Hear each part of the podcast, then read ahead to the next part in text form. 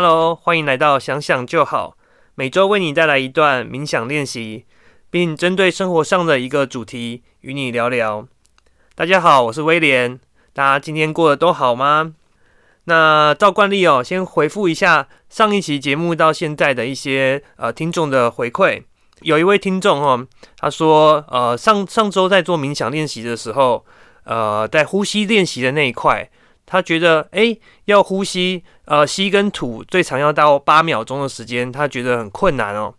那这里呢，想跟大家讲，就是呼吸练习呢，有研究是说，哦，就是当你的呼吸把它拉长，把你的吸气跟吐气的频率哦放长，而且变到一比二左右，它是能够有效的降低你的压力。那所以呢，在呼吸练习的时候，呃，上周的节目带来的是希望说给你一个概念。那实际在冥想的时候，就算你的呼吸达不到四秒钟跟八秒钟，那也没有关系。呃，如果能做到，当然最好。那如果做不到的话，其实也没有关系，因为你不要为了去达到这样的呼吸的节奏而刻意太专注在呼吸上面，这样反而对冥想来说，其实并不是最好的效果。重点还是能够不要太过的分心。好，第二个回馈哦，是说。在聊失眠的时候啊，就是其实聊到蛮多跟冥想无关的其他，像什么运动啦，或者是营养补充品的一些关联。但是他可能更有兴趣的是在呃冥想本身对失眠有什么样的一个效果。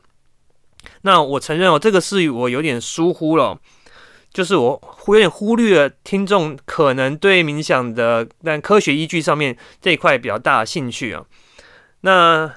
更深一层的层面是，我有一点点预设，大家其实对冥想本身没那么感兴趣，所以就没有太深入哦。那这一点呢，我之后会注意哦。那另一个角度哦，其实冥想对失眠或自律神经的调整是真的很有帮助，但是我觉得呢，在原理以及功能上的说明呢，其实远比不上我们亲身的练习能够产生的注意更来的重要。所以我就想说，呃，让透过练习可以让大家去亲身的去体会这样的一个感受。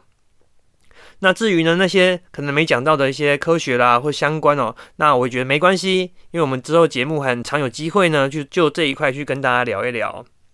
好，那上周到现在哦，其实呃有一个蛮大的新闻哦，就是在美股，美股呢有 GME 的这个美股乡民大战华尔街哦。那我觉得这个这个事件哦，其实是在占据了我上周到现在蛮大的一个注意力跟兴趣。那呃，相信已经有很多像不管是 YouTuber 还是 Podcaster，很多人都已经在聊这个事件哦。那有些人可能还不是那么清楚，我简单讲，简单说呢，就是美国有一家公司叫 GameStop，就是它是做传统的实体的电玩。那呃，这家公司的股票呢，被华尔街的大佬对冲基金，然后他们去严重的放空，也就是他们严重的超卖了这家股票。那呃，美国股市乡民的代表就是 Reddit 这个平台上面的呃群众，他们就开始集体的去做多，借由买进股票以及做多期权，然后呢去逼了华尔街对冲基金他们的空单大幅的亏损。事件很简单，大家就是这样。那但是我觉得，呃，我会去关注它的理由，跟我关注冥想的理由，其实，呃，基本上是一样的。我觉得这两件事情哦，都反映了现代人一些不可避免的问题。那譬如说，呃，GME 的股价多空大战哦，它其实就是反映了在二零零八年金融海啸之后。啊，这个金融的冲击、经济的衰退，对一般的小老百姓哦，其实带来的非常毁灭性、非常巨大的影响啊。但是呢，那些华尔街的金融大鳄、那些对冲基金，他们却呢依然能够从政府的一些金融救济的手段里面，依然继续的获利发大财啊。那以至于像去年二零二零年，在疫情影响下。非常多的，譬如说航空业，非常多的市井小民、观光业，他们的生活都受到很大的打击，甚至生活有些困难。但是，一样哦，其实你看到美国呃联准会，他在救市、救经济的时候，是透过了这种无限 QE 的手段，也就是说不断发资金。但是，在美国一般民众啊，所有人，他们可能从这样的手段里面，并没有得到很实质的帮助。或者说他们受到的实质的感受是有限的，但是最后为什么股票还是一直上涨呢？从中得利的人到底是谁？其实多半还是呃这些大公司或者这这些华尔街的巨头。那所以呢，我觉得它就反映到我们当前像资本主义和民主制度，它所面临到的其实有一些挑战跟一些瓶颈。那该怎么样会比较好？其实呃未来也没有人知道，这还等待大家去解决。但我觉得这次事件很大的一个点，就是在当前的体制底下，其实是有越来越多的问题，像贫富差距，还有阶级的对立，这些冲突的产生哦，是需要我们更有智慧的去解决的。这等于就是我们这个世代的人，呃，接下来不得不面对的一些问题哦。再讲到冥想，其实呢，我在我看来，它其实也是我们未来人得要越来越去重视的一块，就是当我们的物质生活、我们的科技。呃，发展到一个极致的时候，这时候就是换人得要停下来，回头看看我们怎么去充实我们的精神生活，怎么样让我们的内在能够平静有平安。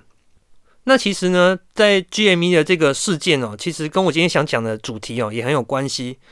就是在这些美国的这些股民啊、散户为什么会去做股票，为什么去跟呃华尔街对抗哦？呃，他们背后的出发点哦，很大一个成分的动机，也是因为想要赚钱。那其实赚钱这个议题，其实是我们当今很多事情、很多事件、很多人生活或工作的一个出发点，一个原动力。那刚好呢，在一个礼拜左右就要过年了。那其实我们华人很有趣哦，我们常常讲说，啊，新年快乐，恭喜发财。那无论如何，你看新年。我们在传统意义上过了一年，最大的愿望常常就是恭喜发财，就是要赚多一点钱，就好像发财是我们最注重的事情一样。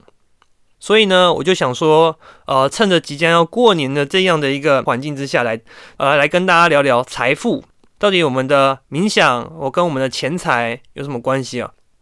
我们有没有机会透过提升我们的内在，提升我们的精神，然后来赚到更多的钱，或是能够让自己更富裕？像我自己很切身相关的，在做了几集的 podcast 以后啊，上周就有一个朋友就问我说：“诶，那你做这个 podcast 是不是没有赚钱啊？或是没赚钱的时候该怎么办？”那其实就回到我这频道的初衷哦。其实我一开始想创这个频道，本来就不是为了赚钱啊。那我自己很大的一个动机，很大的一个目标是去帮助其他人，因为我过去呢，因为自己。在钱财上面亏损的时候，面临到很大的压力哦。我赚钱本来是想让我过更好的生活，但是呢，我这个钱却让我的压力大到我甚至无法生活下去了。所以呢，我初衷其实是想要去，呃，也许能够透过我自己的经验去帮助其他的人。然后第二呢，在做这件事的同时呢，那我觉得有一个很大的一个观念。它其实是应用到呃有一本书哦叫《被讨厌的勇气》里面所谓课题分离的一个观念哦，就是呢对我而言，我的最大的课题呢就是有没有把节目做好，有没有对得起我自己。那至于说赚不赚钱，那其实是别人的课题啊，因为是别人对于我现在所做的事情有没有价值，是别人对我的一个评价，是一种衡量的方式。换句话说啊，就是你能够赚到多少钱。那其实是在于说，你做的事情对别人来说是不是有价值的？那这种价值的一个转换，或者对我价值的一个评量，才是钱它所代表的一个意义。换句话说，既然我能赚多少钱，这不是我的课题，那我就不要为此烦心了。关于课题的分离这样的观念哦，还有《被讨厌的勇气》这本书呢，呃，未来有机会我们也会在频道里面跟大家聊一聊。那回到主题。冥想与财富中间的关系到底是什么？那我觉得可以把这个主题、这个范围再扩大一点哦，就是我们的内在、我们的精神层面跟财富和我们赚钱的能力到底有没有关系哦？那它是它的因果是怎么样？是我们先提升了内在就有机会赚到钱吗？还是说当我们呃生活富裕了以后，我们再来追逐一个内在或精神的提升呢？那讲到跟财富有关哦，其实呢，我会很直觉都会想到两大学说。第一个说法哦，就是很多人非常熟悉的吸引力法则。那吸引力法则呢，它其实是在呃二零零六年的有一部纪录片叫做《秘密》，然后这个同一个作者呢，在隔年二零零七年，他写了一本书，就是讲秘密啊，秘密他讲的就是吸引力法则的秘密。之后这本书就畅销。它主要的中心思想哦，就是你想要、你真心祈求的东西，那宇宙就会给你。但如果呢，你一直散发出一些负面能量啊，就好像你的潜意识你在呼唤那些负面的东西，所以当你很负面的时候，你就会吸引那些比较坏的、不好的结果。那关于财富的第二个很大的学派或学说，就是有钱人想的跟你不一样。那这个作者呢是呃哈佛艾克，那他是在二零零五年出的书哦。他主要在讲的观念呢，就是说像。你可以看到，也有钱人为什么会有钱？他的想法基本上跟没有钱的人、比较穷困的人是不同的。他其中一个很很重要的一个中心思想哦，就是我们在一般人对钱的观念哦，很多是被从小而来的教养，还有爸妈的观念所束缚住了。像说有些人的爸妈可能从小就会跟你说，哦，那些有钱人是不好的，或者有钱其实是很有罪恶感的。那因此呢，你就把它植入了潜意识，然后所以为什么你会无法赚到钱？那其实我刚刚讲到的这两大学说，就是吸引力法则，还有有钱人想的和你不一样的这两个门派。那其实呢，呃，知道的人很多，应用的人也很多，但是呢，相对的，他们也是有些争议的。像有些人就会说，哎，那我每个人都想要有钱啊，那为什么不是每个人都变有钱人？这就是在谈到吸引力法则上面最常有的争议哦。那为什么我就这么想了，可是还是没有发生？为什么有些人有效，有些人没效？那是不是呃，就某种几率来说，就好像注定有些人会成功，有些人不成功？那这个学说，这个法则也好像其实就很难被推翻或被验证。呃，此外，吸引力法则它还有一个很大的问题，就是它并没有一个很实际、很明确的步骤。教你怎么样把你所想要的去转回成现实。那有钱人想的和你不一样哦，它里面则是有提供一些做法，譬如说像呃六个罐子，有一些实际的步骤，但是它同样会面临到问题，就是诶，并不是所有人都这看了书以后就变有钱人啦。那这中间到底问题是什么呢？对于这两个派别哦，其实呃，我可以就我个人的经验来跟大家聊一聊。那其实很有趣哦，在我看来，就在我的整个人生的历程来看哦，其实就分了三个阶段。其实这三个阶段很有趣，就是所谓的见山是山，见山不是山，然后见山又是山。在讲什么呢？就是我在最早啊，大学毕业出到社会上的时候，那我我那个阶段，我其实是很对投资很有兴趣，对追求财富也很有兴趣，所以那时候就去上了很多激励的课程。那像说吸引力法则，或者有钱人想的和你不一样，在就在这些观念呢，就在当初就有接触到，所以当时就就觉得说，哦，没错，我们确实要去在心态上的调整，才有可能为我们带来更多的财富。但是呢，在我接触这些财商的观念，或是这些激励课程，大概一阵子一两年之后，我的想法开始慢慢转变了，因为当你接触到太多这种比较。呃，比较玄的、比较形而上的一些精神上的东西，却没有实际的一些做法的时候，我我就会开始觉得说，当下我缺少的其实是一些比较具体的手段、具体的工具。那到譬如说，我到底要进到哪些投资市场，或是我到底我的工作上面该做哪些事情，甚至说我去呃，也许要创业，或是我要跟什么人谈，到底我实际创业的那些，到底我实际要创了哪些业？或者我要认识哪些人，那才是更重要的。所以呢，就进到第二个阶段，就是看山不是山哦。我开始慢慢去舍弃掉那些太精神上的、太太虚幻的东西。我开始去认为说，哦，就好像我在投资，那我要用的是看基本面的方法，看财报的，还是我应该看技术线图，还是我应该去做一些筹码的功课？那又好比说，譬如我在做技术分析的时候。那我应该是做突破呢，还是去找一些指标的转折？所以后来我开始在投资上面去做一些钻研，去做一些研究。在那个时期里面呢，我就是很注重这些所谓具体实际的东西。所以在在那个阶段里面，我就觉得说，我就觉得，哎呀，什么吸引力法则啊，这些意念啊，这些潜意识的东西，其实是比较空的。那我我反而我比较需要。的是实际让我致富、实际让我赚钱的手段工工具。如果说拿投资来比喻的话，在当时我就会觉得，哦，心态不重要，其实我只要技术的手段做好了，我照实去执行了我的每一个策略，那才是比较重要的。那第三个阶段呢，就是当我又遇到了一些无法靠自己能力和过去工具所能够解决的问题，在我在财务上、在经济上面遇到困难的时候，我开始去寻求像譬如练习冥想，或者寻求一些非物质上面的帮助。所以在这个里面，我才就渐渐的发现说，哦，原来以前最早的时候接触得到那一些学说、那一些派别本身，它并不是说它错，但是呢。它有一些瓶颈，或者说有一些当时没有注意到的一些重点，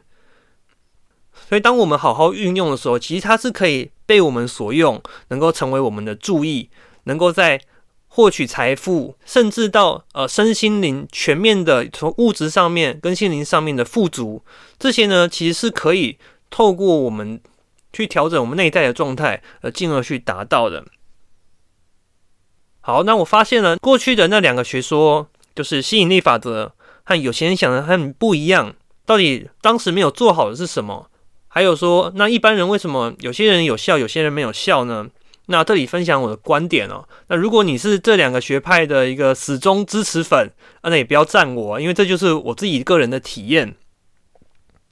那其实很有趣哦，就是我发现到这有钱人想的不一样和吸引力法则在财富的问题上面啊，它其实是试图解决我们的。过去还有未来的两块啊，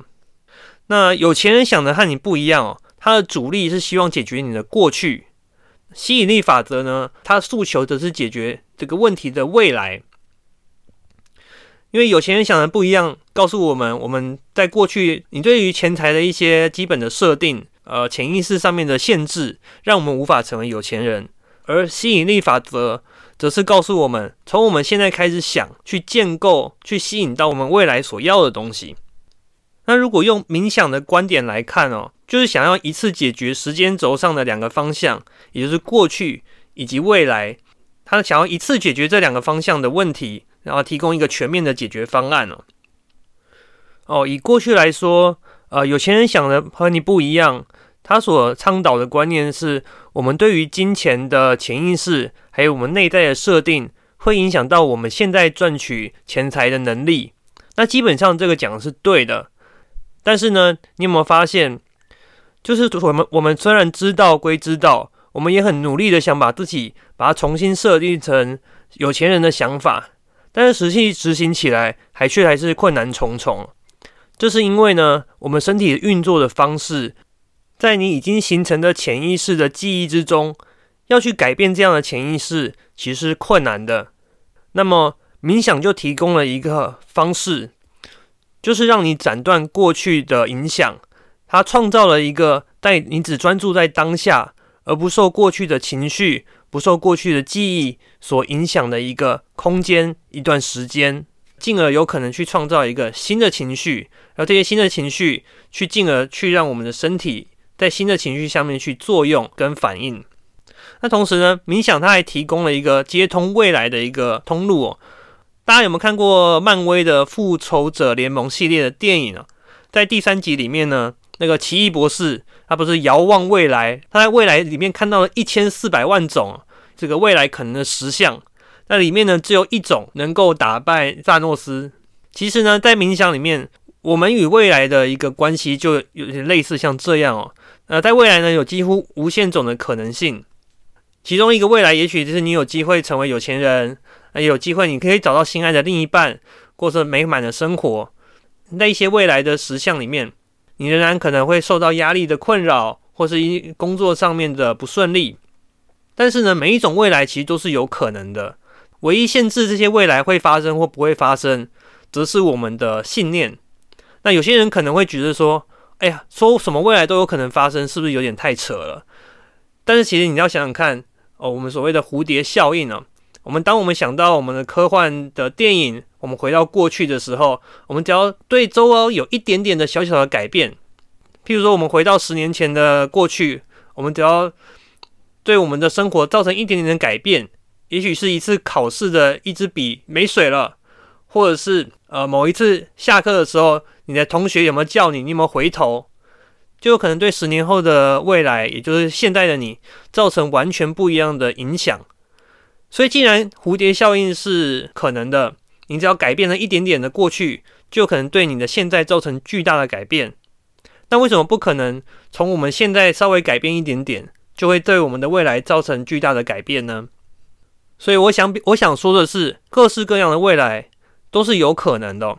冥想之所以能够接通这样的未来，就是不断的重新去设定我们的当下。当我们把我们当下我们的情绪，当我们的意念都调整上正轨的时候，那些比较正面、充满光明的未来，就是有可能发生的。大家可以试着去消化我今天所讲的这些观念跟想法哦。呃，其实很简单，总归一句，就是不要对自己的未来设限。